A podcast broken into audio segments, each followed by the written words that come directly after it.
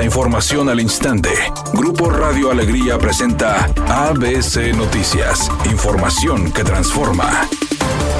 ¿Qué tal? Muy buenas tardes, esta es la información. Un total de 102.419.623 pesos es la cantidad que estableció el Instituto Estatal Electoral y de Participación Ciudadana de Nuevo León como tope de gasto para las campañas y precampañas por diputados locales e ayuntamientos para el proceso electoral 2023-2024. Durante una sesión virtual, el instituto designó los topes de gasto para precampañas y campañas, al igual que el límite de erogaciones de aspirantes a candidaturas independientes. En el caso caso de las precampañas se designó la cantidad de 20.435.636 pesos, el cual se derivará para las dos elecciones. Para diputados tendrán la cantidad de 8.177.169 pesos y el resto para los ayuntamientos.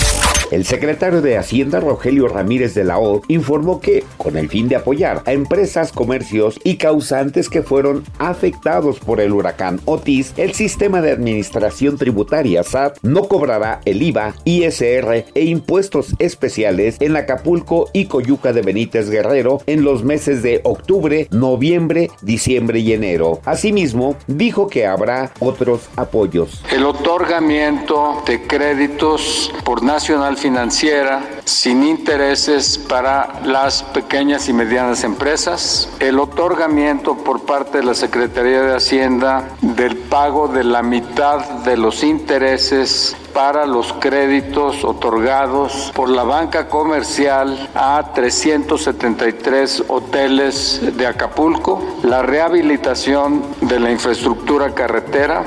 ABC Deportes informa. Tiger Woods llegó de manera sorpresiva a México para estar presente en el Worldwide Technology Championship, torneo que se disputará los próximos días en el primer campo diseñado por él. Woods aterrizó en Los Cabos, Baja California y estuvo presente en el campo El Cardonal, recinto cuyo diseño estuvo a cargo del 18 veces ganador de un Mayor y que por primera vez será sede de un evento de máxima categoría. A bordo de un carrito de golf realizó un recorrido en la cancha para afinar los últimos detalles de su obra que esta semana albergará el torneo. La competencia forma parte del PGA Tour y se llevará a cabo de jueves a domingo en lo que será su décima séptima edición desde que fue inaugurada en 2007 y primera en su nueva sede. Durante los primeros 16 años se jugó en el campo de Mayacoba en Rivera Maya. Este torneo participarán 132 golfistas contando con un formato de 72 hoyos stroke play en el que después de los primeros dos días de actividad se producirá un corte al que accederán los 65 mejores jugadores.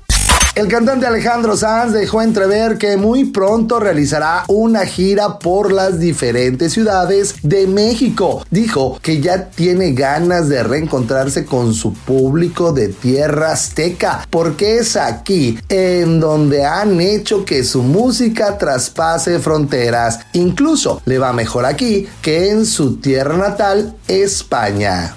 Redacción y voz Eduardo Garza Hinojosa. Tenga usted una excelente tarde. ABC Noticias, información que transforma.